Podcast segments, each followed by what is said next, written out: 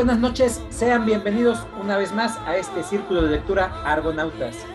En esta ocasión vamos a presentar a unos autores, eh, podríamos decir clásicos, y a un autor entre un poquito contemporáneo, pero ya con sus años, añejo podríamos decir.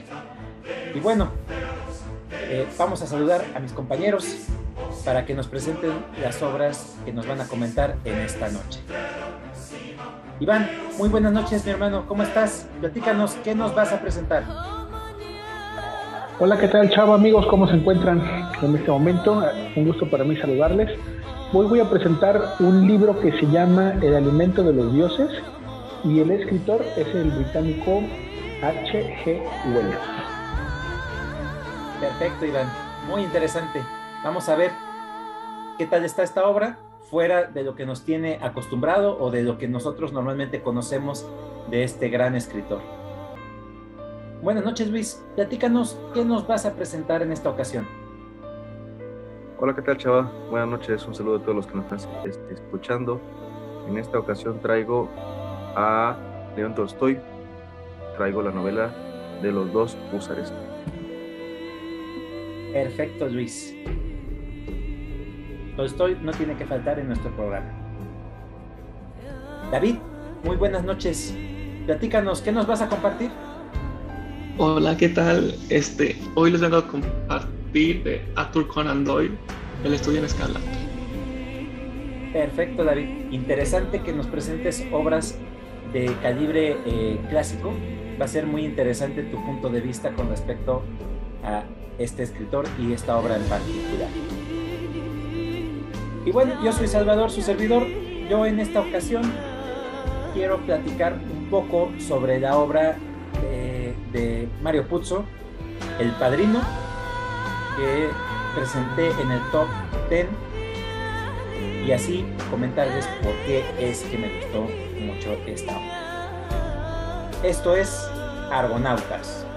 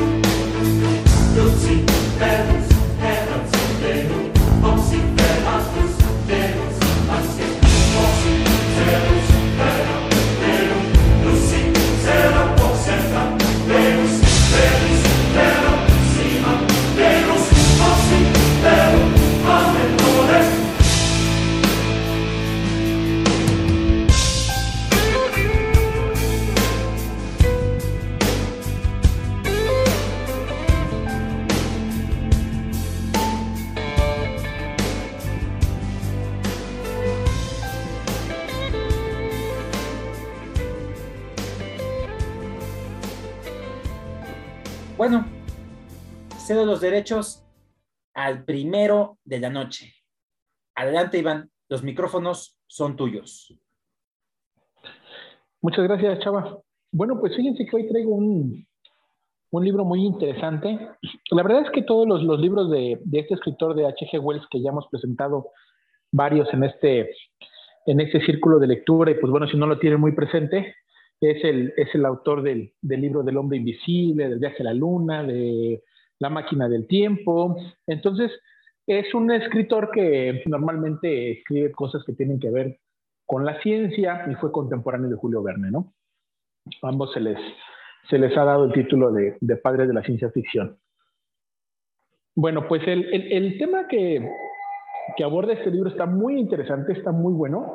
No es precisamente de los libros más famosos, sin embargo, pues yo podría decir que es probablemente el que más me ha gustado de los que he leído de él, ¿no? Incluyendo también el de La Guerra de los Mundos, que fue muy famoso ese libro. Eh, me ha gustado muchísimo y más o menos te comento por qué. El, libro basa prácticamente eh, en una teoría de que, y que bueno, que todos lo sabemos, que el crecimiento de todos los seres vivos se da de una manera pausada o de una manera paulatina. Es decir, por ejemplo, nosotros como seres humanos sabemos que crecemos hasta cierta edad y que hay años en los que se crecen o se desarrollan más los órganos o los huesos o cualquier cosa. Entonces, pero que después de, digamos, de los 20 años, pues ya dejamos prácticamente de crecer. Entonces, lo mismo pasa con todos los seres vivos de, de este planeta. A partir de ahí, el argumento comienza en el libro de que son dos científicos que han descubierto un superalimento, es decir, una sustancia que se llama la ecleroforbia, ahí le ponen el nombre ahí, y no saben cómo titularlo, pero lo que va a hacer este, este medicamento o esta sustancia es que va a mantener el crecimiento de una manera lineal en el ser vivo que se lo, que se lo pongan o que lo consuma. Y entonces ellos están pensando en, por ejemplo, ponérselo al, al ganado o al, a los pollos. Y entonces imagínate, en vez de tener un pollito para que normalmente nosotros lo comemos como para un pollo familiar, pues imagínate tener un pollo de, dimensión, de dimensiones extraordinarias, pues cuánta gente no se puede alimentar. Y entonces ellos mismos se empiezan a emocionar de que dicen, oye, pues estamos teniendo un superalimento, porque con esto podemos combatir mucho el tema de la, de la, de la pobreza alimentaria y del tema de la desnutrición, ¿no? Dice, imagínate con pollos gigantes, pues cuánta gente no podría comer. Entonces, es, eh, lo, lo que hace prácticamente este alimento es rompe esa barrera paulatina de crecimiento y lo que hace es que desde que desde que naces casi casi hasta que mueres o lo que dura tu, tu ciclo de vida, estás en constante crecimiento. Entonces, pues ellos están muy emocionados y dicen, pues qué onda, ¿no? O sea, lo hacemos, ¿no? Pues resulta que sí, empiezan a, a hacer sus pruebas y dice, ¿sabes qué? Pues necesitamos a alguien para poder comenzar, o sea, necesitamos experimentar. Y entonces se lo platican a un granjero. Y el granjero pues está súper emocionado porque pues va a ser el primero de ahí del poblado y dice, ¿qué onda? Y le dice, no, pues mira, se lo mezclas el alimento con eso, lo que le vayas a dar a tus gallinas. Y entonces el granjero pues se está imaginando que tiene unas gallinas gigantes y que su gallina va a poner unos huevos gigantescos, ¿no? Entonces ya él, él, él piensa que está haciendo el negocio de su vida. Y entonces, total, le dan el alimento, el granjero dice que sí. Y, ah, bueno, pero para esto no saben cómo ponerle el nombre, pensaban ponerle como el alimento de, de los titanes, dice. Entonces, pues estuvieron ahí como buscando los nombres y los pusieron en unos papeles hasta que por fin se decidieron por el, por el nombre de los, el alimento de los dioses. Y a eso se refiere, pues que porque prácticamente van a, a transformar el crecimiento de un ser vivo y en este caso pues eran unas inofensivas gallinitas. Pues resulta que el granjero viene a verlos como a las tres semanas, pues para decirles que tiene unas mendigas gallinas en su granjero, en su granero, pero gigantes, dice, o sea, las gallinas están creciendo de una manera exponencial, a lo bestia. Dice, y pues ya me empieza a preocupar, dice, porque son demasiadas gallinas y pues ya me llegan arriba de la rodilla y las más grandes ya están casi sacándose a la altura de mi cintura. Dice, entonces ya tengo unos animalejos, pero gigantes. Y entonces estos cuates, los, los dos científicos, que son como los dos alegres compadres, no te preocupes, nosotros vemos cómo lo hacemos, tú cuida tus gallinas, y entonces poco a poco en el pueblo se empieza a escuchar pues que hay un granjero que ya tiene gallinas gigantes. Y dice el granjero, sí, dice, pero yo vengo a verlos porque no me preocupa eso. Dice, el problema es que pues los animales, las gallinas no se comen todo, toda la comida. Entonces resulta que la comida que quedó, dice, pues se la comieron unas lombrices y unos gusanos. Y ahora tengo unos gusanos y unas lombrices gigantes en mi casa. Dice, o sea, ya aparecen víboras ah, mira, no te preocupes, esto lo puedes hacer así y otra vez, ¿no? Y los científicos, no, esto lo, solucionamos. Dice, bueno, dice, eres el menor de mis problemas. Dice, el problema es que también se le paró el alimento las avispas. Entonces ahora tengo avispas, dice, muy cerca del granero, dice, pero parecen palomas, dice, parecen pichones, o sea, son unos mendigos animalones. Dice, me da miedo que me vayan a picar o que vayan a picarle a alguien, ¿no? Dice, no, entonces esto sí ya está un poquito más grave. Entonces, total, ya les empieza, los científicos le empiezan a decir, pues, cómo controlar a las avispas, mandan por ahí un grupo de personas que sabe de esto para, para ayudarles. Y total, al final eh, decide que, pues, ya se vaya a su casa, ¿no? A la semana regresa otra vez el granjero y le dice que, pues, eh, pues quiere lo mismo, pero, pero pues que, que sigue en el, en, el, en el programa experimental. Eh, pues ellos le dicen, ¿sabes qué? Pues no te preocupes. Dice, tú síguele, vas a tener más animales. Dice, es que hay algo que me preocupa mucho. Dice, por ejemplo, dice, una de las avispas, dice, ya este, atacó a mi esposa, dice, pues tiene una hinchazón muy grande. Dice, pero ahí le dicen, pues ya te vas a rajar. Dice, no, no, no, pues yo quiero seguirle, o sea, no, no, no, no con esto quiero decir que ya no quiero el alimento. Al contrario, dice, lo que me preocupa son las ratas. Y le dice, ¿cuáles ratas? Dice, pues las ratas que debe de haber, seguramente. Dice, no, no hay nada, tranquilo, tú relájate. Dice, mira, si las gallinas no se comen el alimento, si salieron avispas, dice, seguramente va a haber ratas. Dice, entonces, si necesito que alguien me cuide, porque una rata, dice, de un tamaño gigante, dice, o me termina comiendo completamente a mí. Dice, bueno, es más, dice, ¿quién me dice si ahorita que estoy aquí, dice, no, una ya se comió a mi esposa? Dice, o sea, estoy bien preocupado, dice, porque pues ustedes nada más están aquí diciendo que no me preocupe, dice, pero yo estoy seguro que las ratas ya probaron el alimento y que, puede ser en la madrugada, en la noche, cualquier rato, van a llegar y me van a comer. Dice, no, tú relájate, hombre, no te va a pasar nada, ¿cuáles ratas? Bueno, eso que estoy platicando apenas es como el capítulo 1, y entonces después dejan de verlo al, al, al granjero. Pues van a buscarlo y resulta pues que encuentran ya el granero solo, no hay personas, y lo único que encuentran es una osamenta, un, huesos humanos. Y entonces dijeron, ah, caray, pues a lo mejor creo que lo de las ratas sí fue cierto y parece que sí se comieron al, al granjero. A partir de ahí, cuando termina, así termina el primer capítulo, yo dije, este, este libro, este libro está muy bueno. Dije, este libro está, está bueno para empezarse con una historia así de rara, así de diferente, de distinta.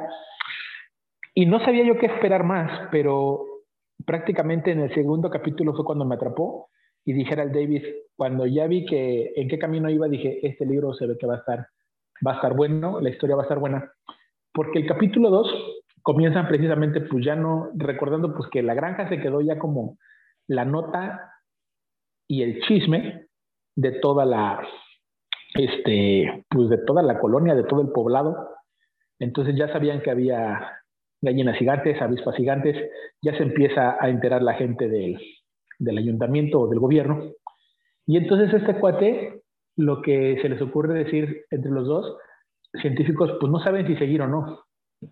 Y le dice el otro, no, pues hay que seguirle, o sea, dice, esto es, una, es un avance científico muy bueno y eso dice lo que, lo, que nos, lo que vamos a hacer. Y recordar que precisamente en esa época, pues eso era, o sea, la, la ciencia para, para, todos estos escritores, ¿no? Como igual, ahorita David va a presentar el suyo que también ocupa otro, algo de la ciencia, igual como, no sé, este, Frankenstein que también tiene que ver con temas de la ciencia. Entonces era, era como un, un tema muy socorrido. Pero lo que me interesa mucho, lo que me gusta mucho es el enfoque que le dan al libro. Yo cuando lo leía, yo decía, no manches, o sea, sí está como de, como un poco de miedo, ¿no? Como un poco de terror, o sea, de repente empezarte a, a notar que hay animales gigantes, pues sí da un poco de psicosis, pero al contrario, el libro lo presenta con, con mucha emoción, con mucho orgullo, con mucho énfasis en que todo eso va a ser la próxima generación, en que, en que ese es el planeta que vamos a vivir. Y el segundo capítulo empieza muy bueno porque le dice uno de los científicos al otro, le dice, oye, dice, ya le dijiste a la, a la prima Juana, la prima, la prima Juana es su esposa, pero pues ya sabes que en esa época pues se casaban entre familiares, ¿no? Y le dice, no, no le he dicho. Y le dice, pues tendrás que decírselo algún día, dice, porque pues lo va a notar. Y le dice, hombre, dice, deja que pase esto. Y dice, porque ahorita, ahorita me está haciendo muchas preguntas. Y dice que si yo sé algo del, del alimento, este superalimento que le llamaba este, la prensa. Y yo le dije que sí, algo sabía de ello. Y le dice el otro, no, dice, se lo tienes que decir. Dice, siéntala y dile las cosas de frente. Y le dice, ¿estás diciendo que quieres que le confiese que a mi propio hijo le estoy dando el alimento de los dioses? Y entonces pues ahí te abre la oportunidad completamente la ventana, pues de que el científico ahora va a empezar a probar con, con niños. Entonces, no conforme con que ya las ratas habían matado algunos humanos y que había avispas gigantes y gusanos gigantes, pues empiezan a hacer el experimento también con niños. Yo creo que hasta aquí voy a platicar nada más, es apenas el principio del libro, pero después vienen cosas muy interesantes como eh, las cosas que se pensaría uno, ¿no? Obviamente, ya te imaginarás, pues si los animales crecen gigantes, pues un niño, el, el, niño empieza a ser el, el, el, niño raro de toda la colonia, todo el mundo lo conoce, es un niño que su leche se la toma en galones, no en biberones, es un bebé que le mandan a hacer ropa especial, que pesa cincuenta y tantos kilos apenas a los diez meses de nacido, es un, es un niño que lo tienen que transportar en una especie como de, de carrito porque ninguna carriola le cabe. Entonces, pues es un niño que todo el mundo lo conoce en el pueblo y es como el, el niño raro, ¿no? El niño curioso. Pues apenas ahí comienza el capítulo 2 y pues obviamente no para ahí. El tema del alimento pues se hace ya un tema internacional, es un tema, bueno, primero nacional, después es un tema internacional y obviamente el final es, es muy bueno, el final es muy bueno, es un final abierto pero es un final bueno y obviamente el, desarrollo de los siguientes capítulos y lo que va pasando con, con, los científicos y la comunidad está bueno, bueno, bastante bueno. Por eso digo que me atrevo a, decir que probablemente ha sido el, el, mejor libro que he leído de Wells, aunque el título no me daba mucho y tampoco no es un libro tan conocido, me encantó. Esta fue mi reseña del alimento de los dioses. Bastante interesante, Iván. ¿Alguien quiere comentar sobre esta obra que nos acaba de presentar? Adelante, David. Este, está muy loco. O sea, pero, pero muy bueno. Este, yo no, yo no, yo no, o sea, al principio estaba muy preocupado porque está hay mucha ciencia. No me digas, eso no lo voy a entender. Va a estar muy, muy de que, ay, muy técnico todo. Y que yo creo que sí. Pero ya, pero, pero yo, o sea, yo no sé por qué no, no hay psicosis así en, en el libro, así de que, que lo ven así, hay una gallina gigante o sea, tú ves cualquier, a cualquier animal, cualquiera de, tu tamaño, dices, ya me morí. O sea, y, luego me pones una rata que es, o sea, yo no sé cómo ven las, descripciones explícitas de, que si se come una rata a alguien, o sea, no, o sea, o sea, tú, tú te mueres del asco. O sea, si, si ves a alguien, si ves la escena, ay, no, este está muy, muy aquí. O sea, o sea, mi pregunta es, ¿por qué no es tan famoso si, si me interesó tanto? O, no, es, eso, sí, tienes toda la razón, mira. Y yo, por ejemplo, también cuando lo empecé a leer, yo, yo, a mí me pasó como, por ejemplo, como el granjero, ¿no? Que luego, luego él se fue a lo extremo y dijo, es que un animal de estos me va a matar a mí o a mi esposa. Y que no le creen, o sea, y que, y que, los científicos dicen, no, tú tranquilo. Yo como lector estaba en la, en la misma situación. Y entonces yo lo que, yo lo que dije, pues, pues, ¿qué onda aquí, no? O sea, él es el único histérico, paranoico, y todos los demás están tranquilos. Y también los del pueblo, por ejemplo, ven a un niño, un bebé gigante, en vez de que pues dices, ¿qué onda? O, que te espantes o que le des eh, como cierta aversión al niño. Al contrario, lo saludan y todo el mundo, ay, mira, es el niño gordito, es el niño grandote. Entonces, y después de que ahí quiero entender, y porque así te lo deja el libro, que cuando se la rata mata a los dueños de la granja, pues ya no se investiga nada, o sea, se queda como que así, como que la paranoia se acabó en ese, en ese momento, o la psicosis se sembró en el capítulo 1, de aquí para adelante todo es progreso, todo es ciencia, todo es bueno, todo es positivo, es el futuro que se nos está acercando, y, yo digo, y todos eso lo están viendo de una manera muy positiva, creo que menos yo soy el único que está psicótico leyendo este libro, pero, pero te hace leer para ver que, eh, en qué sigue, ¿no? O sea, ese punto de vista tengo muchas, tengo muchas dudas al, al Wells. O sea, con, o sea, yo pondría así unas escenas, pero, pero, pero no te imaginas así una censura, ¿no? que, que, yo creo que, no, sé, pero, pero yo, no, yo no sé por qué, por qué no, está famoso. Ya, ya, y ya lo del bebé, es que igual, o sea, ¿en dónde estamos en Jurassic Park? O sea, no hay manera de, hay un bebé sote al principio.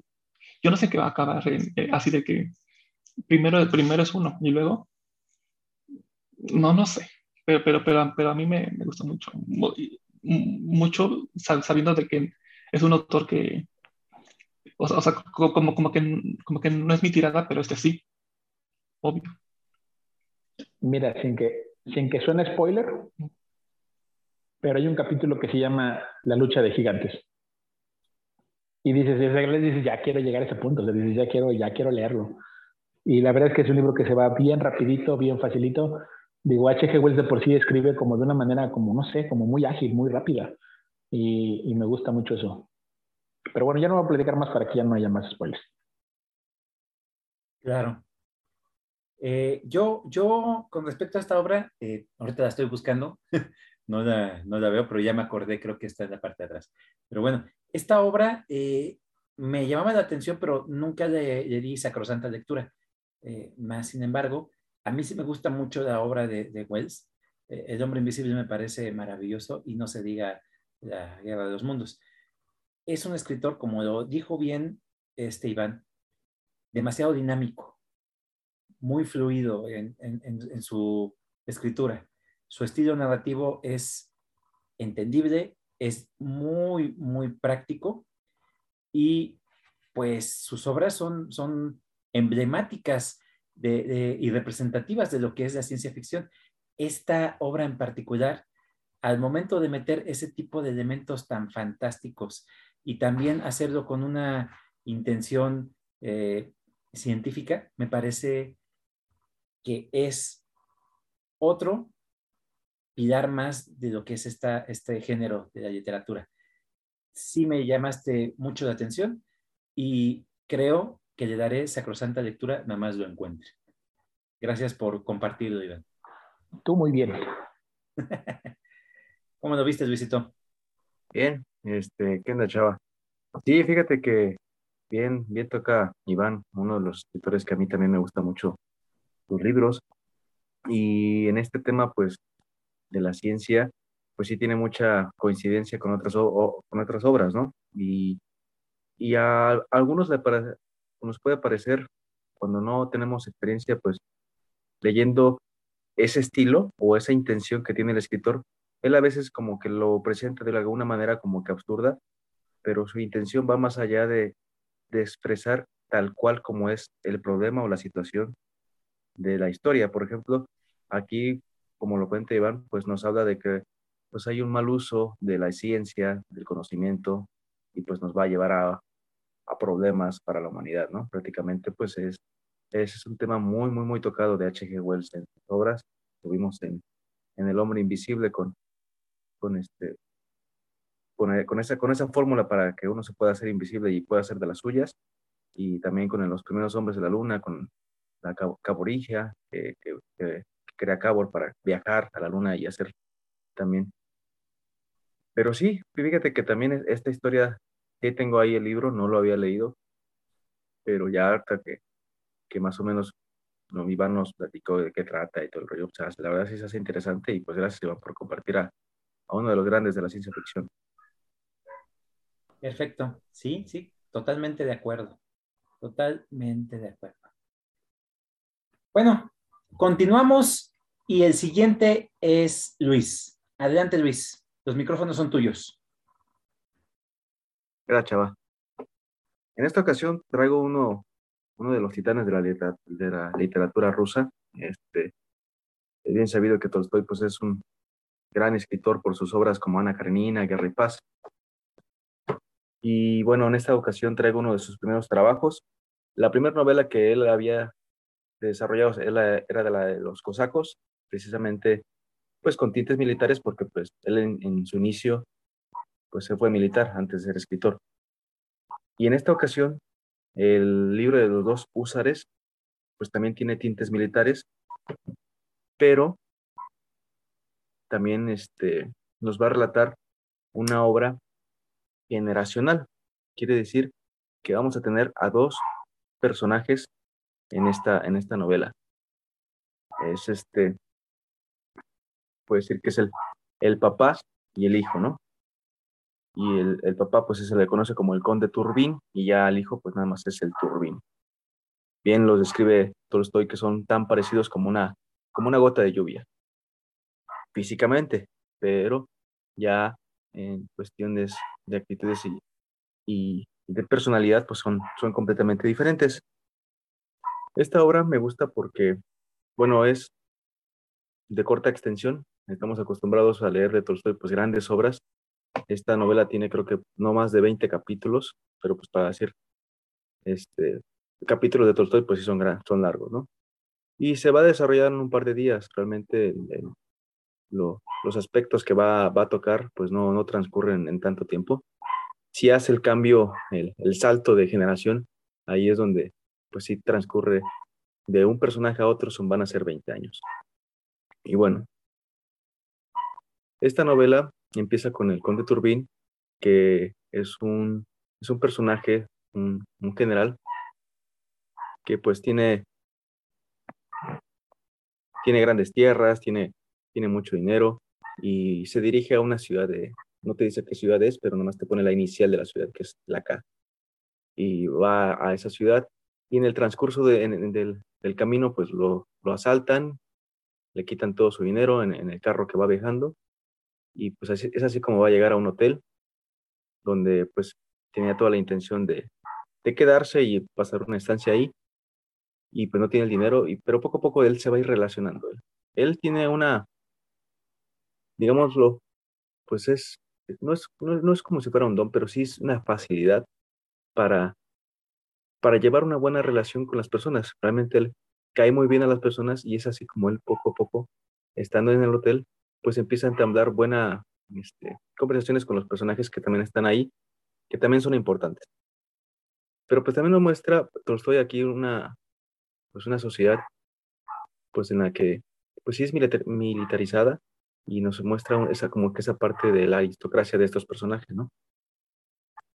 Pero también nos muestra también su, sus, sus, debilidades. Este, este personaje pues también tiene, tiene un, un afecto por, por, el, por el juego, ya es vicio, él le encanta el juego, el juego de las cartas y ahí es donde conoce, conoce, mucha gente por, por, por ese mismo motivo, ¿no? Por ese mismo vicio.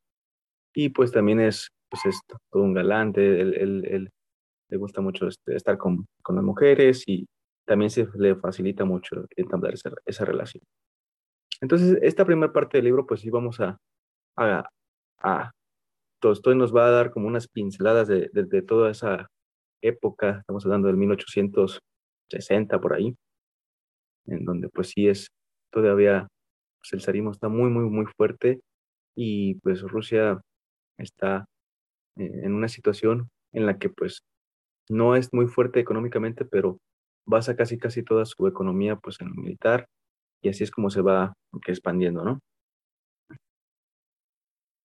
Eh, la historia va avanzando, el, el, el, conde nos va mostrando pues, pues todos también pues, la otra cara de, de, la aristocracia que pues no estábamos tan acostumbrados que de repente en reuniones se empieza a encontrar que el, príncipe, condes y, y pues todos como que muestran otra, otra cara, ¿no? Como que sí, sí muestran pues esos, esa decadencia eh, de valores que Tolstoy nos quiere pues ir pues mostrando que poco a poco se va, se va perdiendo, ¿no? Y pues el final es muy parecido al final de, Pushkin, el escritor. Este conde va a morir en un duelo y, y ahí es donde pues tiene su, su final triste, ¿no? Porque sí, bueno, también la vida que llevaba pues no, no era tan, tan buena, pero va a tener un hijo. Este, este hijo se va este, les comentaba, se va a llamar igual que él, y va a transcurrir 20 años después. Turbín ya es un, es un hombre como de 24, 25 años, está también, este, quiere ser militar y cual, también quiere seguir los pasos de su, papá. Pero pues es muy diferente a él, es un hombre más serio, un hombre pues más enfocado, que pues también está haciendo sus méritos para, para tener una buena carrera y también nos va a mostrar cómo, cómo este, pues eh, es un personaje que el cual, pues ante todo va a manejar como que una rectitud un poco distinta, muy digo, muy distinta a la de su papá, ¿no? Que él llevaba en, la vida. Entonces nos muestra pues una, otra, ahora sí que la otra cara de la moneda por medio del hijo, y lo cual me gusta mucho.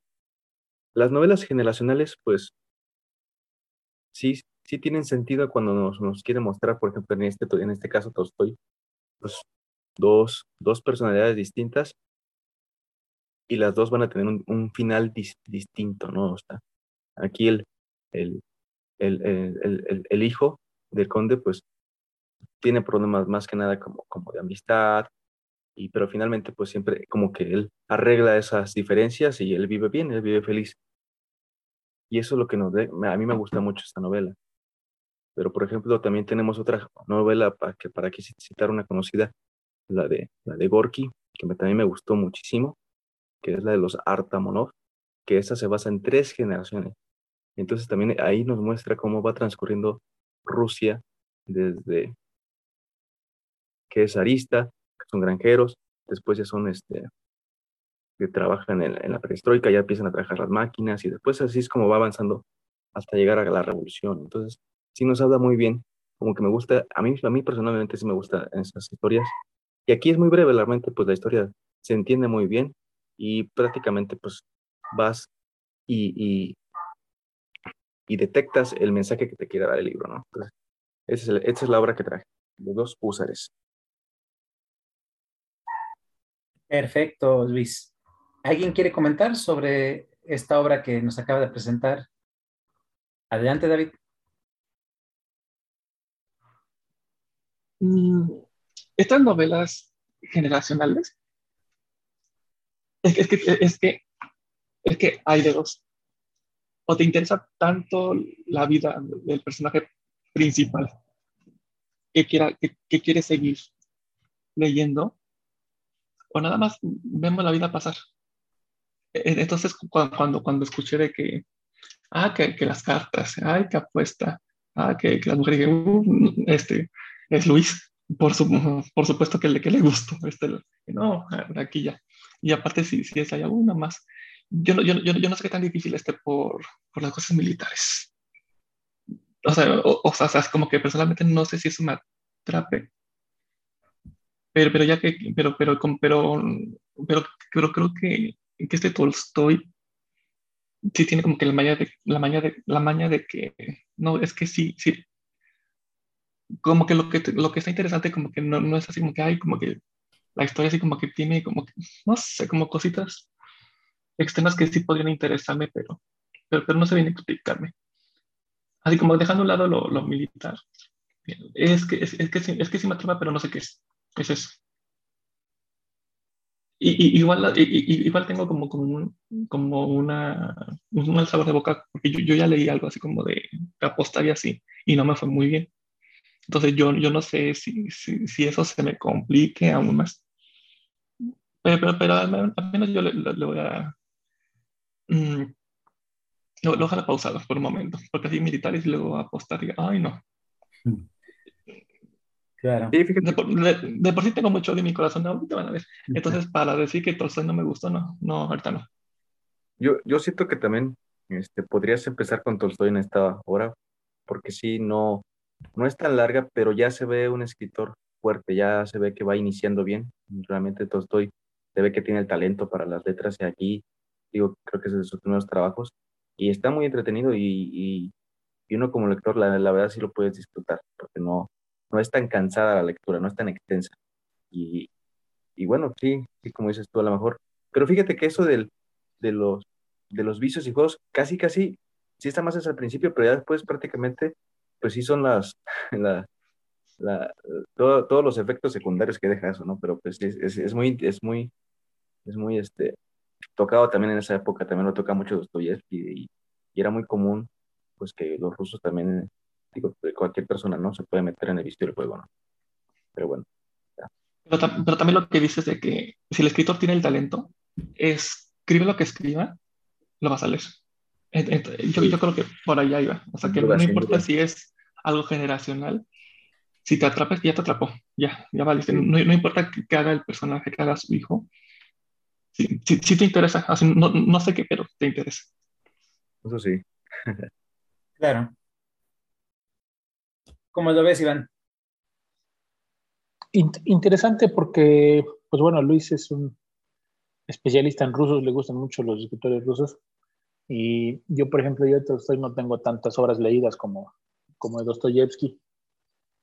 Y no sé, cuando escucho yo la literatura de Tolstoy se me hace como una literatura seria, como una literatura, perdón, una literatura más formal, eh, en el sentido de la imagen que se me da, no, no que realmente escriba así eh, el escritor. Eh, los dos usar es pues me imagino que es, pues, pienso, no se lo llame, es mentira, pero yo, yo estoy pensando en estos este, militares a caballo, ¿no? Que, que existían en esa época y entiendo perfectamente que se refiere a, a ella, a su hijo. Y no sé qué tanto pueda describir, aparte de la parte histórica, qué tanto puede, porque por lo que entiendo también un poquito el, el, libro es como la vocación que tiene el padre y cómo la puede llegar a transmitir a, a su hijo, eh, de acuerdo a lo que nos platicó Luis y de acuerdo pues la trayectoria de cada uno de los dos. Entonces, eh, siento que también tiene es mi idea que está como más cargado la parte histórica que la parte emocional. Pero bueno, ya que, ya que Luis nos haga ese, ese comentario, eh, porque yo, por ejemplo, yo tengo nada más la referencia de un par de cuentos de Tolstoy y el de Ana Karenina, ¿no? En el de Ana Karenina, pues está al revés, está más marcado a la parte sentimental, emocional y menos a la parte histórica. Pero bueno, yo a Luis le he escuchado también eh, la reseña de los cosacos, escuché la reseña de La muerte de Vanilich, hoy le escucho este, eh, a Chava le escuché la reseña de, de Guerra y Paz, ¿no? completamente histórico, entonces por eso me, me, estoy dando ya como una idea más o menos de, de lo que es Tolstoy, de lo que escribe, y, quiero pensar que es así, pero eh, se me hace completamente como, como un escritor como de esos de, veras, ¿no? O sea, como diciendo, ya déjate de paisajes, si quieres leer algo bueno, pues hay que leer a Tolstoy, ¿no? Es el como, bien lo dijo Luis, lo presentó bastante bien y creo que lo puso en un lugar adecuado. Es uno de los titanes, no diría yo de la literatura rusa, sino de la literatura universal. Creo que Tolstoy siempre es un referente de la literatura universal y por eso mismo creo que a lo mejor, dice Luis, este no está tan, tan largo, tan grande y tiene esa capacidad de, de poderte enganchar en una historia. Ahora que también entendamos en la época que escriben estos, estos cuates, pues este, eh, yo, yo soy de la idea de que a lo mejor antes los libros como influenciaban más, ¿no? O, le llegaban más a la gente. Eh, hace ratito, por ejemplo, que, que presenté también, no comenté que Wells lo presentó en, en formatos de entregas. Entonces, pues sí, también te dejaba como el suspenso, como la novela, ¿no? La próxima, vez vamos a ver cómo, la próxima semana a ver qué nos invita el escritor dentro de 15 días. Entonces, pues creo que también ese tipo de libros que tienen como un contexto histórico muy, muy sólido, pues también a lo mejor, y en este caso, pues militar, también a lo mejor a, las personas de esa época, pues también les llegaba bastante, ¿no? Les daba, les daba mucho para hablar, para comentar, como en su momento también hemos dicho el caso de los cuentos de, de Oscar Wilde, que pues también tienen esa función, ¿no? De, de poderse compartir en pequeñas tertulias y, y hacer un poco el análisis sobre lo que estamos viviendo o la cotidianidad. Pero pues interesante, Luis, interesante porque gracias a, a ti sigo, sigo este, tratando de redescubrir a los rusos. Siempre seguirás trayendo este, escritores rusos y, y pues sí, es un, es un mundo, esos, esos, este, esos monstruos, ¿no? Chekhov y Pushkin y Gogol y, todos ellos juntos, Gorky, no, pues son, son muchísimos que hay que, que hay que leer y aparte de cada uno tienen mucha literatura. Gracias Luis por esta, por esta reseña de este libro. Claro, y yo, yo igual que, Iván, agradezco mucho que sigas este, compartiendo a estos autores. A mí definitivamente eh, es un referente de, la literatura, estoy, me encanta su obra en general y creo que sus relatos cortos, por hablar de esta obra, las que hemos presentado este, anteriormente, Tres Muertes, Cuánta Tierra necesita un hombre, este, el baile, o sea, tiene bastante, bastante obra breve y es muy, muy buena. La mayoría de la gente, como tú bien lo, lo, comentaste, lo tiene en el concepto de novelas demasiado largas y, y que tienen que ver muchísimo con, con eh, la época, ¿no? En definitiva, toda su, su, literatura tiene que ver con la época, eso es de ley. Pero lo que sí eh, hemos resaltado a través de todos nuestros programas es la condición humana, cómo la presentan tanto el mismísimo Dostoyevsky y, y Tolstoy, es, es, de una forma muy, muy interesante. Este relato definitivamente me, me, me, me, pone en sintonía con él, me recuerda completamente las lecturas que he hecho Y yo considero que sus obras cortas es una de las formas más sencillas de llegar a este escritor, de poder eh, leer su obra y empezar a engancharte poco a poco.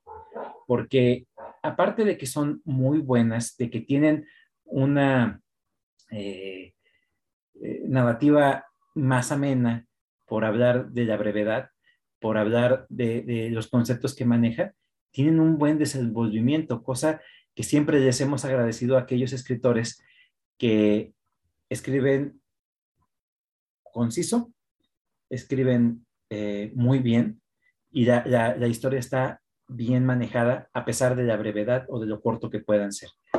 Yo, yo sigo con esa intención de, defender y avalar a este tipo de literatura y de intentar que las demás personas puedan leerlos porque definitivamente vale mucho la pena leer a estos autores rusos.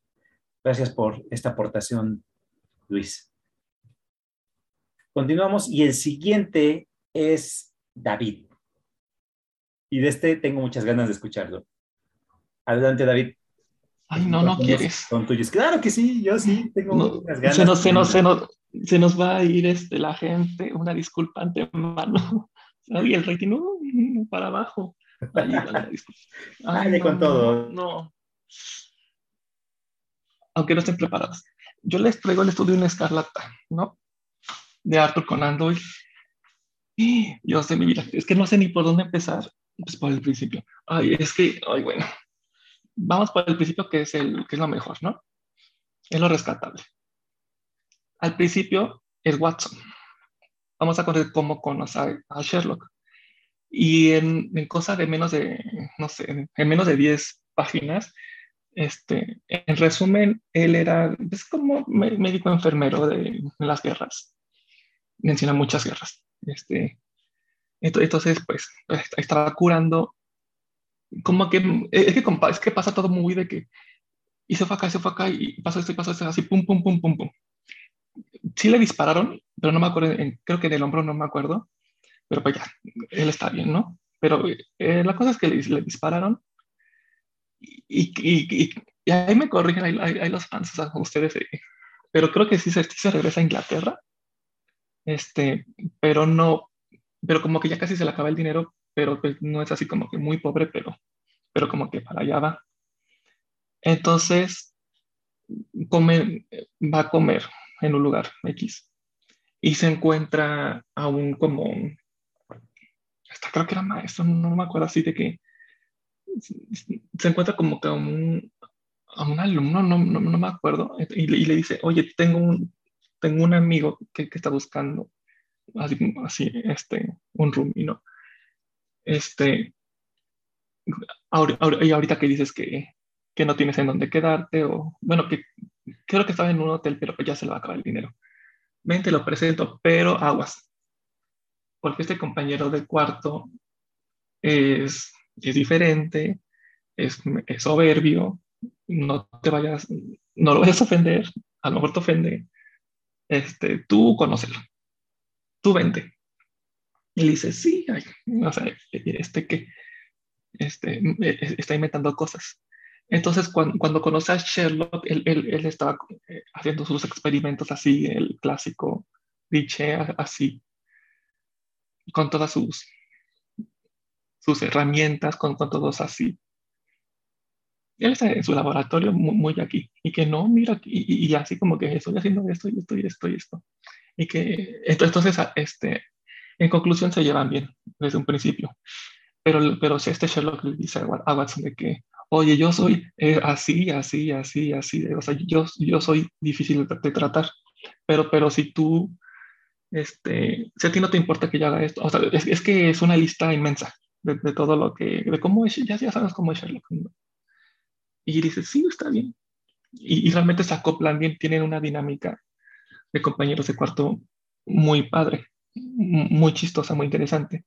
Entonces lo que, lo que no sabía Watson, de que no le contó, es que, ah, bueno, este Sherlock tiene como un, así como un círculo de detectives.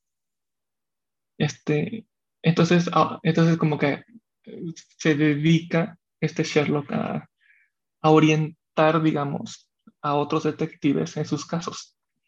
Los detectives van, van, van, a, su, van a, la casa, le comentan el caso y, y Sherlock pues le dice, ¿no? Pues yo creo que pasó esto y esto y esto. Entonces al final vamos a conocer a, conocer a otros dos detectives. Este, entonces, bueno, sale en el periódico que mataron a una persona. O sea, sí dicen, pero pues como que al principio no tiene relación con, nada de lo que dije. Pero mataron a esta, persona medio, medio con lana. Y, pues hay, y que hay que ir.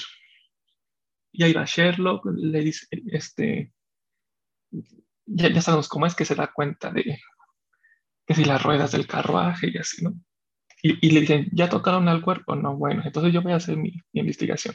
Quítense. Y ahí va, y, y, este, este, el cuerpo está como tendido boca, abajo. Tiene, tiene, como una carta dedicada a un hombre, a unas siglas. Ahí en, en la pared este, la palabra rache, ya, ya luego vamos, a saber qué es, eh, en sangre. Entonces, pues, pues ya, ya, da como que sus conclusiones y, así, ¿no? Eh, entonces, pues hacen la investigación normal, pero ya, pero esta investigación es, que no de por sí no me atrapó, así la, la, la, puro, así, de quién es el muerto, a mí no me importa. Este, y, y luego, pues, la investigación que hace, pues sí, pero pues, pues como, o sea, me, me tardé mucho en, en, como, pues, en agarrarle como, como que el gusto, ¿no? Este, no, ya sí van. Eh, y luego, voy a dar un poco de spoiler, pero no se preocupen, no se preocupen. Al final dicen, ya, este es el asesino. No dije quién. Y el problema fue la segunda parte, porque el, libro tiene dos partes. Y la segunda parte es la historia, entre comillas, la historia del asesino.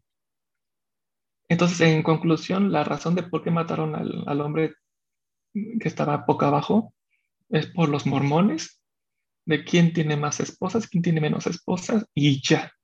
Sabemos cómo, cómo, cómo, cómo Sherlock dice, pasó esto y esto, y sí, ya lo sabemos. Pero no, o sea, no, o sea, dije, y un saludo a, a, todos mis, mis mormones, ¿no? Que nos escuchen. Ay, pero dije, aunque sea en esa época, aun, o sea, se me hace mucho, sé, egoísmo, o sea, sí explican más cosas. Y cuando no voy a decir, el único spoiler es que la culpa es, es por esa religión, ¿no? dije, híjole, o sea, pero aparte lo explica tan aburrido. La segunda parte, o sea, porque la segunda parte es, hay una persona con una, con una mujer, y tú, ¿y esto qué? O sea, ¿esto qué?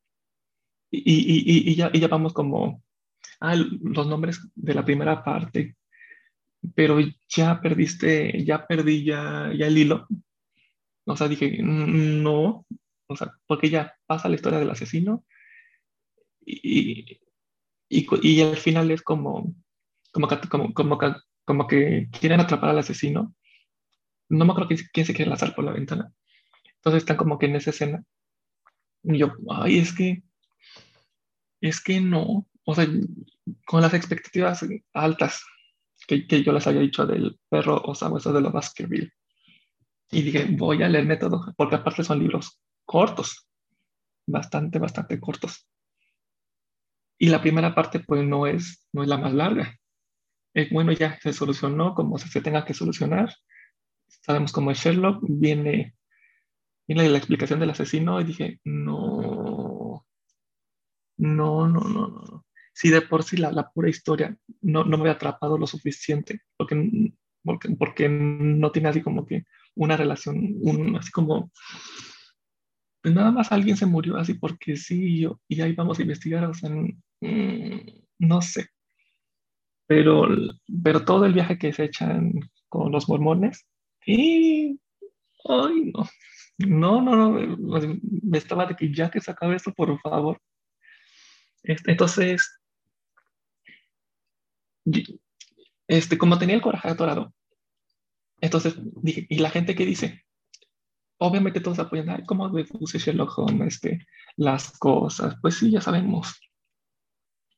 Y ya por eso ya está bien la, el libro, pues, pues sí, sabemos cómo es de los detallitos, ya.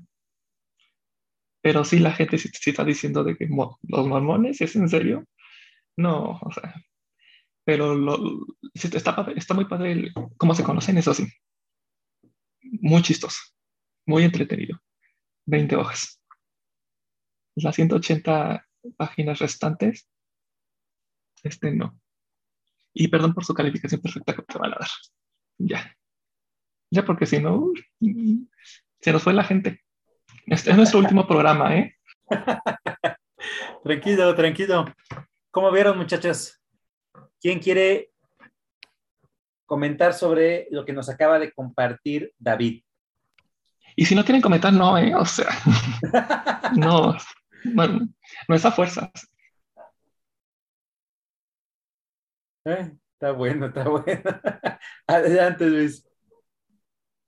Sí, fíjate que, así como lo comenta David, yo también no tengo esa esa obra ya leída, pero sí sé que es el comienzo donde se conocen Sherlock y, y este.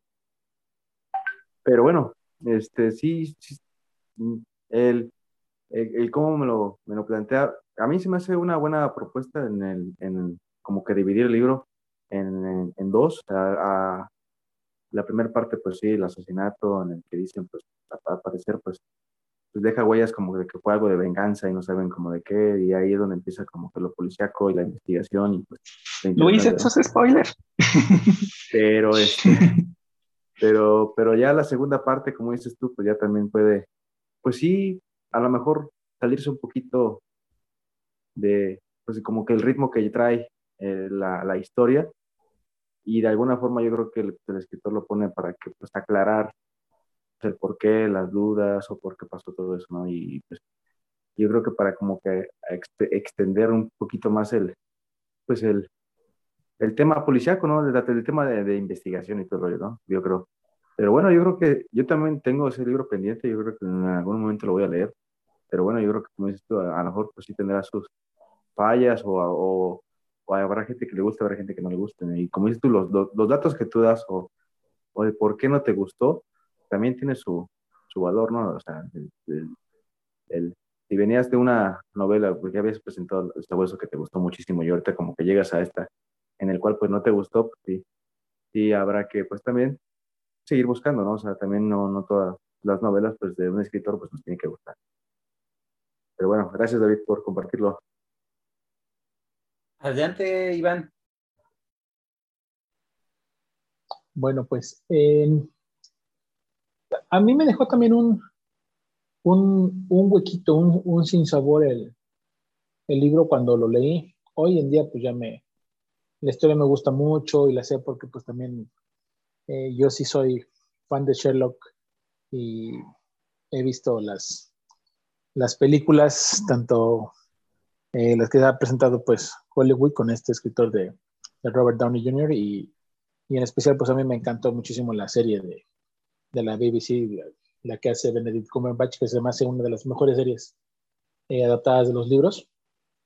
Y precisamente ese es el primer capítulo. Entonces, eh, en cuanto a la historia la tengo fresca, pero, pero sí me pasó algo como David. Eh, sentí que cuando leí esta, esta historia, a, a, mí se me hizo bueno el inicio. Siento que cayó un poquito al, al, al medio, y en la parte final no me, no, no me gusta mucho el final de, de esta hora. Eh, no por ello quiero decir que es como de las más malas o una que no me haya gustado, ¿no? En general, en general, ahora sí me gusta, sí, sí, me, sí me gustó. Pues principalmente, como lo dijo Luis, es el momento cuando se conoce eh, con Watson, ¿no? El famoso doctor Watson y, y, y, es como la presentación del, del personaje. Eh, el inicio tiene un porqué de que viene huyendo o que le tienen un balazo que viene huyendo y que y pues prácticamente se queda sin dinero. Pero pues hay que, dijera David, para no espolear, pues hay que, hay que leer más, más, más, más libros de, más obras de aventura de Sherlock para, para entender qué pasó en esa, en esa escena, porque en algunos, en algunos cuentos o en algunas aventuras están, están conectados unas con otras. Y entonces, pues, te va a regresar así como otra vez el inicio.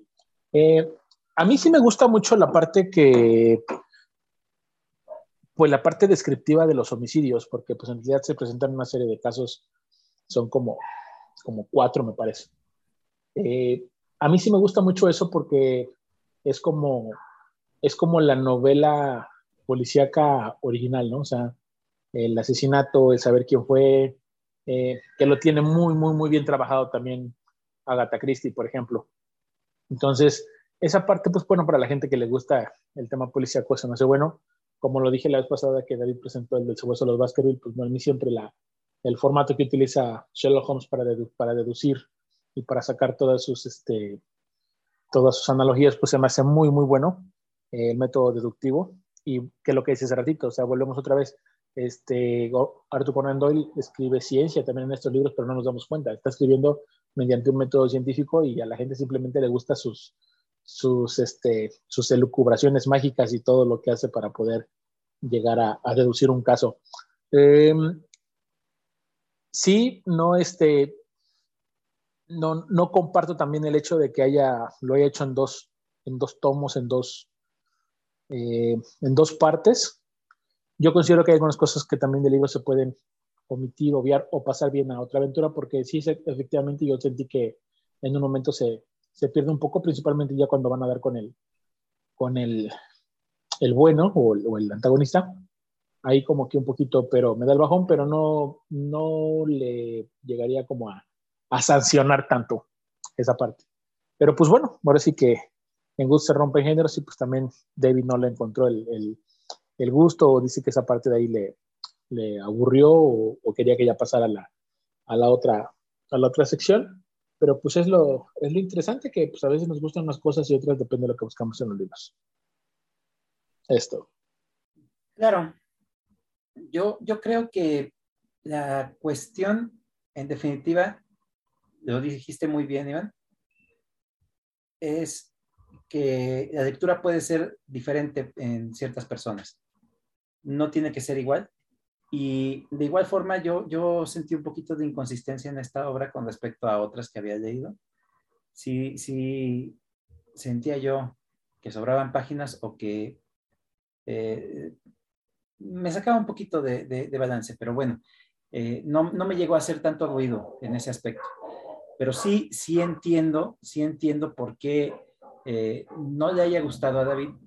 Sí entiendo por qué esta obra hasta cierto punto es muy criticada actualmente, eh, con diferencia de las demás, tanto sus relatos, que son muchos, como las cuatro novelas. Sí, sí son cuatro, ¿no? No me acuerdo bien. Pero bueno, este, ah, creo que sí me lo habías comentado, ¿no, David? Eran esas. Ajá. Entonces, este, yo creo que es bueno escuchar que a alguna persona no le haya gustado por ciertas situaciones. Ni siquiera tendría por qué justificar por qué no le gustó, porque al final de cuentas es un gusto personal. Las lecturas no son iguales, todos tenemos diferentes eh, percepciones y concepciones, y esto abre mucho al diálogo, que eso es lo que a mí me gusta en este tipo de situaciones. Uno puede interpretarlo de una forma y otro puede interpretarlo de otra forma de acuerdo a las perspectivas totalmente distintas que tenemos. Eso enriquece mucho la lectura, enriquece mucho eh, hasta cierto punto el análisis. A mí no me gusta el sobreanálisis, porque puedes empezar a ver más cosas en donde no lo hay. Eh, pero bueno, qué bueno que lo hayas compartido, David, que te hayas animado, porque sí eh, requiere mucho valor el hablar eh, negativamente de una obra y tú lo haces muy seguido y eso a mí me gusta mucho. A mí me gusta mucho escucharte tanto las reseñas que te han gustado muchísimo como las que te han eh, o decepcionado o simplemente no te han gustado. Eso se vale. Y e, eso lo, lo celebro mucho cuando lo traes al círculo.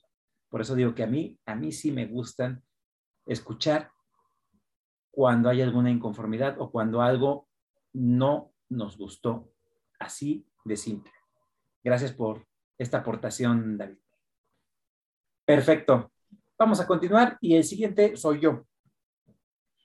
¿Qué les puedo platicar con respecto a esta obra que se volvió todo un icono del género? Eh, invariablemente eh, eh, hay más obras que son mejor escritas o mejor elaboradas, pero independientemente de todo ello, esta obra es muy importante para mí. ¿De cuál obra les estoy hablando? Del Padrino de Mario Puzo. Esta obra eh, llegó a mí siendo muy joven, eh, me parece que fue en la preparatoria. Me llamó mucho la atención por el simple hecho de que se hablaba mucho con respecto a los filmes que ya se habían realizado y que eran eh, joyas de la, de la, de la farándula, del cine en, en general. Entonces, independientemente de que hay muchas personas que no les gusta ver la película y después leer el libro porque eh, llegan a tener ciertas contradicciones. Eh, de igual forma pasa que lees el libro y ves la película y quedas totalmente decepcionado porque en el libro había mil y un cosas más que en la película no se pudo o no lo hicieron por ciertas situaciones. Yo, yo no tengo ese problema. Yo puedo ver primero la película, disfrutarla o decir qué mala película y posteriormente leer el libro y decir excelente libro, es muy bueno o simplemente es un libro más o menos y la película es muy buena. Puede haber cualquier este, situación, ¿no? En este caso, yo vi antes la película y las películas a mí se me hacían eh, maravillosas, las dos primeras. Eh, no, no entendía toda la complejidad cuando las vi porque iba yo en la primaria cuando las vi precisamente. Pero ya una vez que las volví a ver en, la secundaria, entendí un poco más. Y cuando en la prepa me cae el libro del padrino que me habían prestado, yo no lo tenía eh, en mi pequeña biblioteca que tenía en ese entonces, pero me pareció muy interesante porque ya venía yo del contexto de, haber visto las películas. Entonces, empiezo, mi lectura con, muchas expectativas. Y lo primero que veo es que el estilo de Mario Puzo es muy sencillo, es eh, muy dinámico, y me centra completamente en la película y lo que comprendo es que es muy buena adaptación a la película. Continúo con mi lectura. Me va metiendo ahora en otros personajes que la película por X o por Y situación no tomaron en cuenta, porque lo que yo entiendo es que son dos formatos completamente distintos. La lectura y el cine son totalmente distintos. El cine, en definitiva, se apoya muchísimo con lo que es las imágenes, la banda sonora, las actuaciones, y en la literatura, tu imaginación hace todo el trabajo. Aparte de que en la literatura tú puedes leer los pensamientos de los personajes tú entiendes el desarrollo de los mismos y las acciones, por qué las toman, por qué las realizan. Y eso me pareció muy interesante con respecto a los dos formatos, tanto la película como el libro. ¿De qué trata El Padrino? Yo creo que a estas alturas casi todos sabemos de qué trata, pero bueno, ahí va un pequeño resumen. El Padrino es la historia de la mafia en general, en cierta época, cuando la mafia tenía mucho poder y se hablaba de honor entre gente que mataba. Y para mí eso es muy difícil de captar. No entendía hasta cierto punto cómo una persona que asesina puede tener honor. Pero bueno, llega Mario Puzo y me plantea una situación muy interesante. Con una cabeza del crimen organizado como lo es Vito Corleone, que tiene muchísimos principios y que es una persona con un intelecto, con una visión y que se antepone completamente a muchísimas situaciones. Pero bueno, he aquí algo por lo que siempre me ha gustado El Padrino. Y es que a pesar de que Vito Corleone es una persona demasiado inteligente, que ha tenido muchísimo éxito en esta vida tan cruel y miserable que es la delincuencia y el crimen organizado, a pesar de eso, es una persona que no lo controla todo. Entonces, la historia te va planteando, en primer lugar, conocer a este personaje tan emblemático, a su familia, eh, mediante la boda de su hija, y resulta ser que, como todos sabemos, ellos provienen de Italia. Llega otra persona, un famoso Solozzo, que es aquel que viene a cambiarlo todo. Este personaje tan ruin, eh, miserable y hasta cierto punto calculador, lo que quiere es traer el negocio de la droga. En aquel entonces la droga sí se manejaba, pero no era tan, tan común como en estos tiempos. Y aparte, había gente como Vito Corleone que sabía lo peligroso que es la, la, droga, porque para empezar tienes que controlar a la gente que la va a administrar y que la va a distribuir. Y también él tiene muy enraizados los principios de lo que es la familia. Entonces, él veía un error en la cuestión de distribuir droga porque podía caer en las manos de los niños. Y eso él no podía ni pensarlo. Entonces Solozzo, al momento en el que llega a querer distribuir la droga, quiere tener negocios con el padrino, con Vito Corleone, para que su negocio sea próspero, porque Vito Corleone maneja una red muy importante en Nueva York. Entonces, se concerta una reunión en la cual plantea esa situación y el padrino la rechaza. Al momento de rechazarlo, Vito Corleone ya sabía que iba a disparar una serie de acontecimientos que no lo iba a beneficiar en nada, pero que tenía que afrontar porque él no iba a cambiar de parecer. Y eso es lo que me gustó en un principio, ver a un personaje tan cabal a pesar de ser un jefe de la magia. La historia continúa, eh, sucede lo que tiene que suceder, que es el ataque directo al padrino. Eh, independientemente de todo lo que nos presenta la película, aquí Mario Puzo desarrolla a otros personajes que también me parece muy interesante porque te ponen el contexto de la época. Y uno de ellos es Johnny Fontaine, quien es uno de los ahijados del padrino.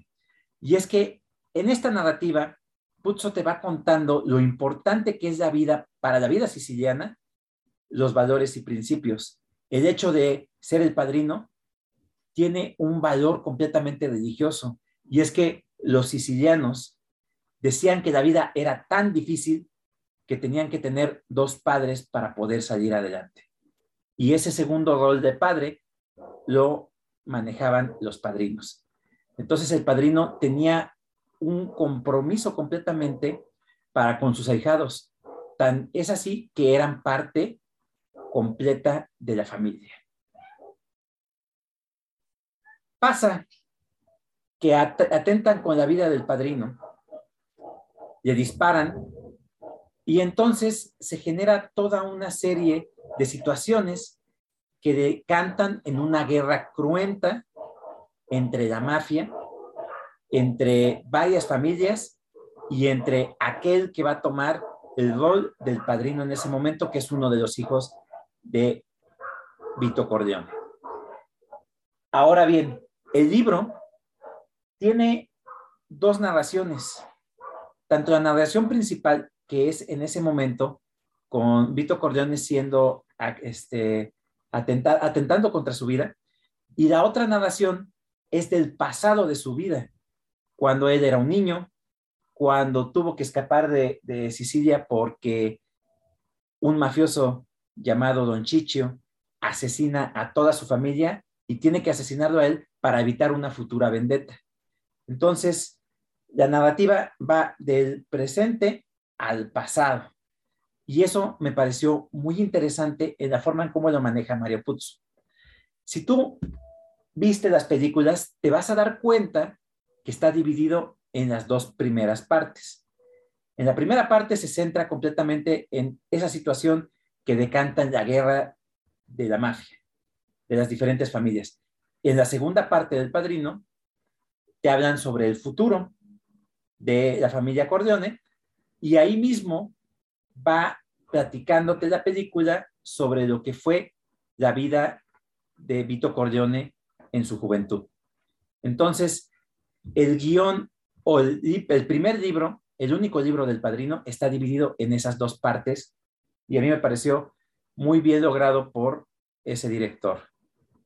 Pero bueno, el libro, como les comentaba, tiene ese acierto de desarrollar un poco más a los personajes, de meterte completamente en la psicología de cada uno y hasta cierto punto es hasta más fresca o más eh, rápido la cuestión de algunos detalles como lo es la guerra de las cinco familias. Eh, es muy breve, pero muy bien este, eh, utilizado el elemento narrativo. La forma en cómo va creciendo aquel que se va a volver en el personaje principal y que es el mismísimo Michael Corleone. Y todo esto que te estoy platicando, en definitiva, a mí me pareció muy, muy interesante en el momento en que yo lo leí, independientemente de, lo, maravilloso que haya sido la película, el libro en verdad me maravilló con ese elemento tan, tan real que manejaba Mario Puzo en, esta obra. También metía muchas cuestiones sexuales, eh, metía muchísima violencia. El mismísimo Luca Brasi es uno de los personajes que en el libro están más desarrollados que en la película. En la película a mí me gustó muchísimo, pero se me hace muy breve su participación y aquí en el libro te dan todo el desarrollo del personaje, toda la historia de Luca Brasi y la verdad es que es muy, muy imponente el personaje. Es un personaje que tú no quisieras encontrarte en la calle, en definitiva. Tan es así que a pesar de que en la película es breve su participación, sí te muestran que Don Vito en un principio como que decía, tengo que recibirlo. Sí, don padrino, sí, padrino, porque pues se, lo consideraría un insulto si usted no lo recibe en el principio de, de la película. Pero aquí el padrino lo quiere de su parte porque es una persona que él considera que es como una fuerza natural. Es un asesino en toda la extensión de la palabra y es un personaje totalmente cruel, oscuro y hasta cierto punto demasiado imponente. Eso es lo que a mí me gustó de esta obra.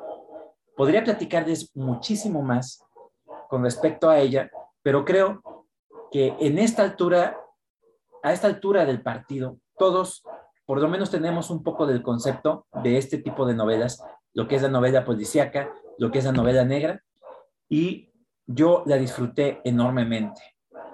Como comencé eh, mi comentario de que puede haber otras obras que tengan una mejor construcción o sean un poquito más psicológicas, pero esta obra de Mario Puzo en verdad me fascinó.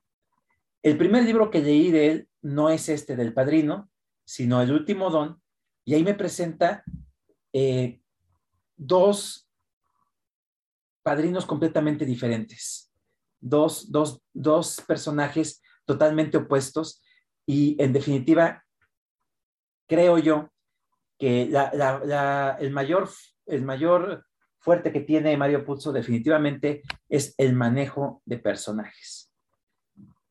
Eso es lo que yo les quería compartir en esta ocasión. No sé qué les haya parecido, si alguien quiera comentar con respecto a esta obra de Mario Puzo. Sí, sí es novela negra. Eh, eh, es que yo siento que, o sea, o sea, mm, la, o sea, como es que siento que la mafia es una cosa. O sea, es que, es que el padrino no lo he visto, menos lo he leído, pero sí lo ubico. Porque, porque entrar en el mundo de la mafia, ay, es que no sé si está lo mío, pero como que tengo como, como que no sé, que es como tipo gangster, pero así como con clase, no, no, no sé. Pero, pero, pero cuando dijiste este, novela negra, dije, ay, ¿a poco? Pero, pero, pero me tranquiliza saber que, como dijiste al principio, que sí desarrolla bien los personajes, que es lo que a mí también, aunque esté bien adaptada la película, e, es que, pues, yo no sé si estoy acostumbrado a lo que leo, pero siento que todos leemos los pensamientos de los personajes. Entonces, pues dije, ah, entonces está muy, está muy bien desarrollado. Y aparte, si viene como, cómo se, así como el proceso a, convertirse en, el grano.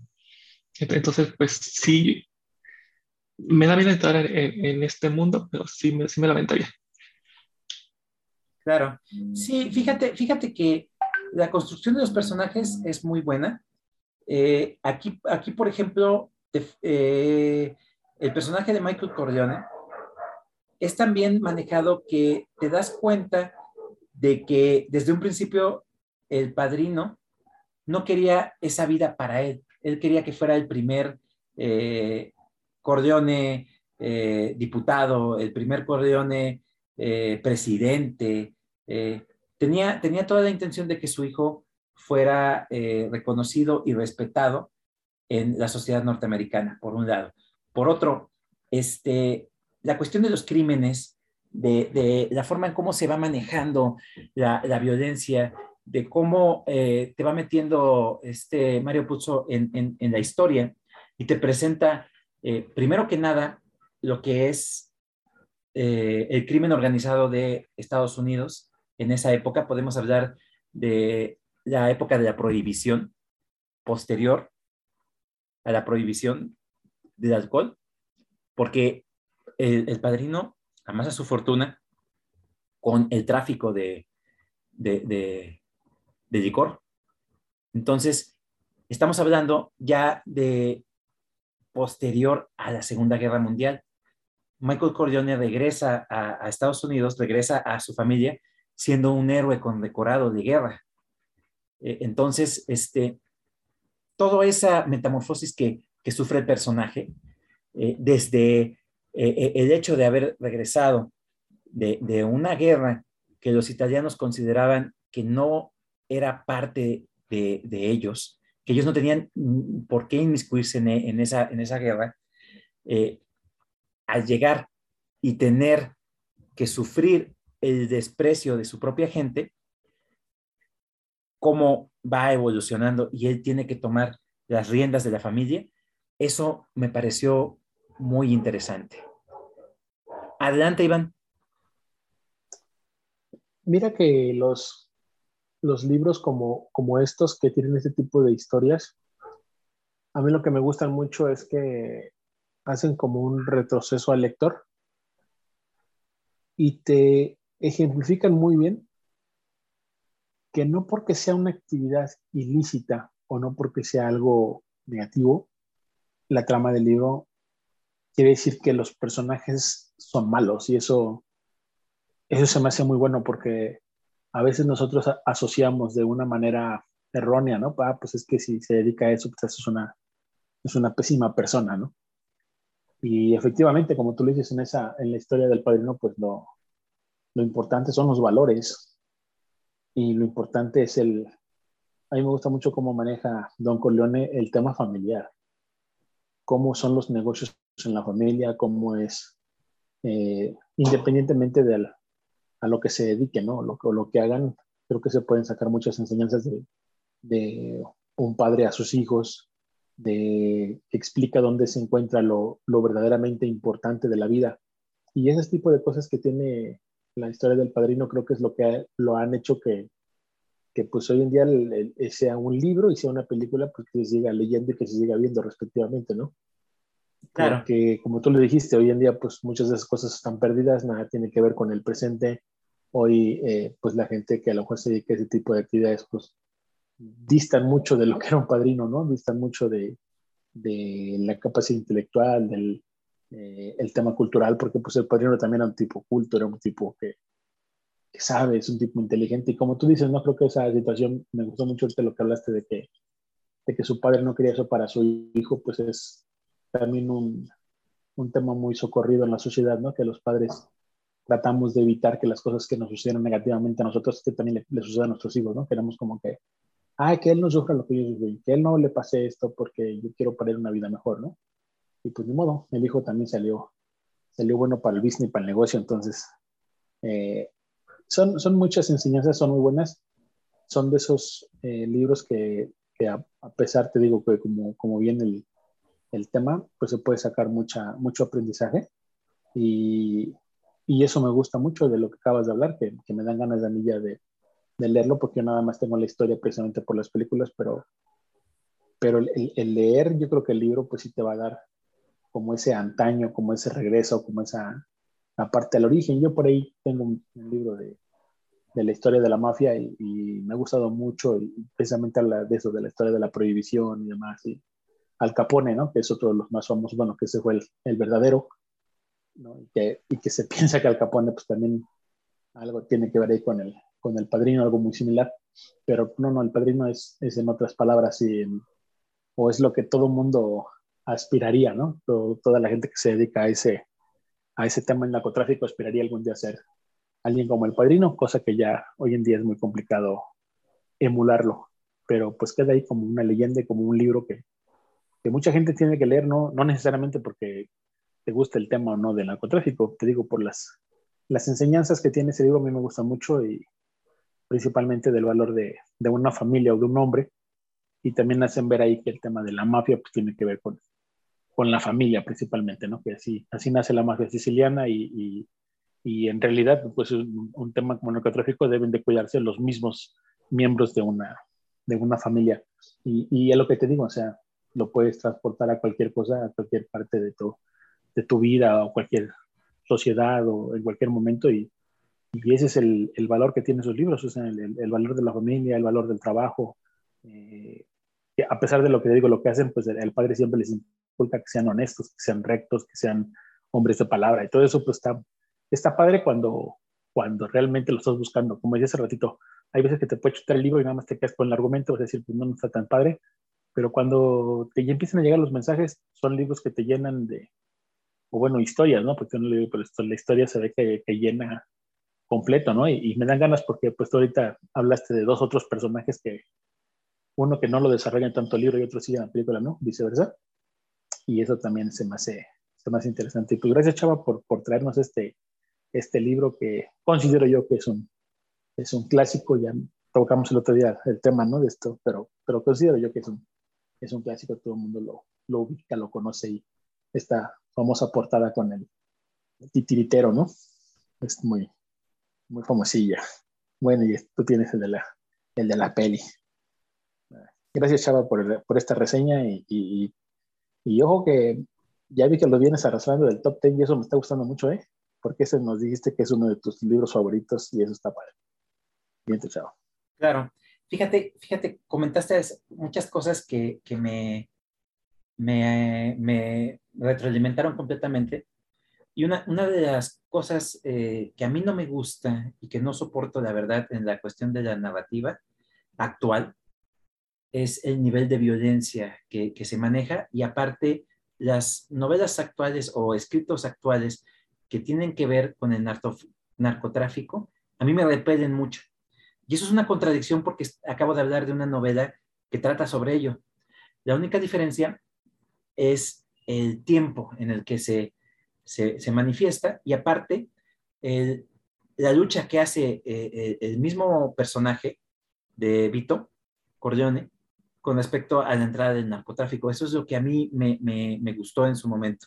Y es una cuestión de la romantización que hacían los norteamericanos eh, de la época, porque si tú te pones a ver eh, la, forma en cómo se desarrollaron los acontecimientos desde lo que fue la, caída de Wall Street en, la Gran Depresión, lo, que fue la Segunda Guerra Mundial y el levantamiento de, ese imperio que se volvió Estados Unidos, ellos romantizan muchísimo esas, esas, esas épocas. Y a nosotros como nos llegó eh, todos esos, esos conceptos, pues igual nos, nos maravillaron en su momento. Yo la verdad es que eh, difiero un poco con respecto a la cuestión de los valores, eh, pero sí es muy marcado en ese personaje. Y es que ese personaje de Vito Corleone, como tiene esos valores tan arraigados, tiene que luchar contra todas las familias mafiosas que no los tienen. Eso es lo que para mí eh, representa ese libro en definitiva. Una persona que vive eh, en, ese, en esa eh, sociedad oculta, oscura, sucia, llena de violencia y que trata de, continuar con esos valores que tiene tan enraizados. Es ese conflicto que todo el tiempo está viviendo, porque para mí es claro que la decisión que él tomó es de una vida cruel y triste, pero si te pones a ver, aquí no voy a, decir eh, cómo continúa la historia de Vito, porque prácticamente diría todo con respecto al libro, pero Vito Corleone dice que es una vida que vale la pena vivir, porque a pesar de todo, a pesar de la crueldad, a pesar de lo que tuvo que hacer, porque él tuvo que asesinar a mucha gente, porque él tuvo que mantener el poder en base a el temor y porque independientemente de que él es una persona que está en esa vida, era una persona que sí quería a la gente, porque ayudaba a la, gente. Pero aún así yo no justificaría esas acciones buenas por todas las acciones malas que hizo. Es interesante ese conflicto eh, de, moral ese conflicto de, perspectivas de vida, a, mí me, gusta mucho este, esta pequeña plática que acabamos de tener y sostener, y creo que eso es lo importante de este tipo de obras, que se pueda tener diferentes perspectivas y que haya muchísimos sentimientos eh, encontrados o, o sentimientos afines. Al final de cuentas, es una historia y lo que nos hace es pensar, nutrirnos, o darnos alguna idea, contexto y emoción. Y yo lo agradezco también que haya este tipo de obras. Perfecto. Es así como hemos llegado al final de este programa. Muy entretenido, bastante variado. A pesar de que hablamos sobre obras clásicas, son completamente diferentes entre ellas y pues un contemporáneo que dio pauta a una plática muy enriquecedora. Este programa, antes de cerrar y de pasar con las puntuaciones de los libros, quiero eh, seguirlo dedicando y comentando con respecto a nuestro amigo Juan, que participa en este círculo. Juan, seguimos pendientes de ti y te estimamos mucho. Te mandamos un fuerte abrazo. Vamos a pasar con esas benditas, suculentas, deliciosas puntuaciones en el orden en el cómo fuimos apareciendo. Y pues el primero es Iván. ¿Cuántas estrellas le damos, Iván, a esta obra del maestro Herbert Wells?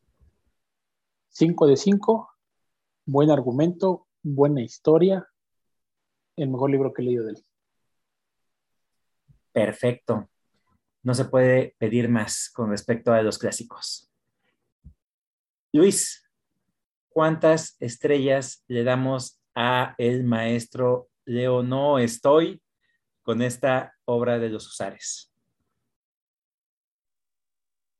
A Tolstoy yo le voy a dar cinco estrellas, a pesar de que pues no es como lo tan común leer de él. Yo creo que en novelas cortas, pero en este caso sí es un relato corto muy bueno, muy, muy bueno. Le doy las cinco estrellas. Perfecto, Luis. Estamos en la misma sintonía con respecto a, Tolstoy. David. ¿Cuántas estrellas se merece esta lectura de eh, Sir Arthur Conan Doyle? Les vengo a tirar el evento con la calificación perfecta. Hoy es que nada más el principio. Y mucho.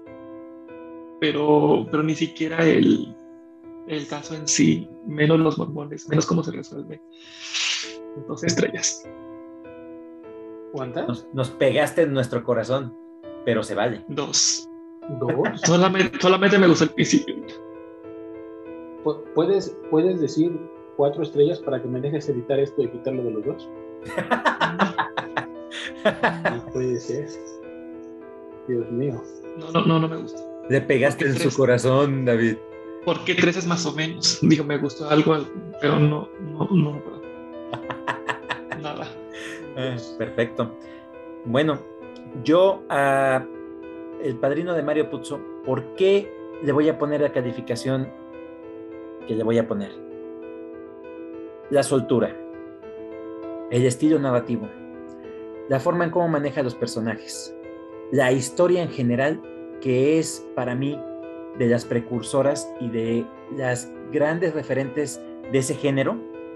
Eh, y pues la historia tan entrañable que, en definitiva eh, ha pasado a través del tiempo, que puede ser que se haya envejecido porque pues es el tema, es, es la, la intención del mismo autor, y pues no puedo darle más que cinco estrellas y me quedo corto en mi apreciación, sin ser una obra demasiado psicológica y que puedan decir que es una obra maestra de momento de escribirla porque no lo es.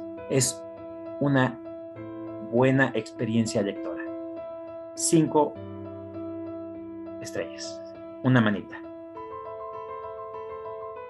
Y es así como hemos llegado al final de nuestro programa. Les recordamos que no somos críticos literarios, pero nos encanta, nos fascina la literatura y qué mejor que compartirlo con grandes amigos que nos hemos vuelto aquí en el Círculo de Lectura Argonautas. De igual forma, les comento que tenemos redes sociales, nos pueden encontrar en Facebook, tal cual, Círculo de Lecturas Argonautas, y ahí pueden escuchar desde el primer programa de la primera temporada hasta el más reciente de la tercera temporada. Vamos a pasar a despedirnos en esta noche maravillosa de compartir nuestras lecturas. Esperamos que les hayan gustado, que hayan pasado un rato muy ameno y pues, Iván, muy buenas noches. Buenas noches, Chava, amigos, Luis, David, todos los amigos del Círculo de Montes. Esperamos vernos y escucharnos la próxima semana con más libros para reseñar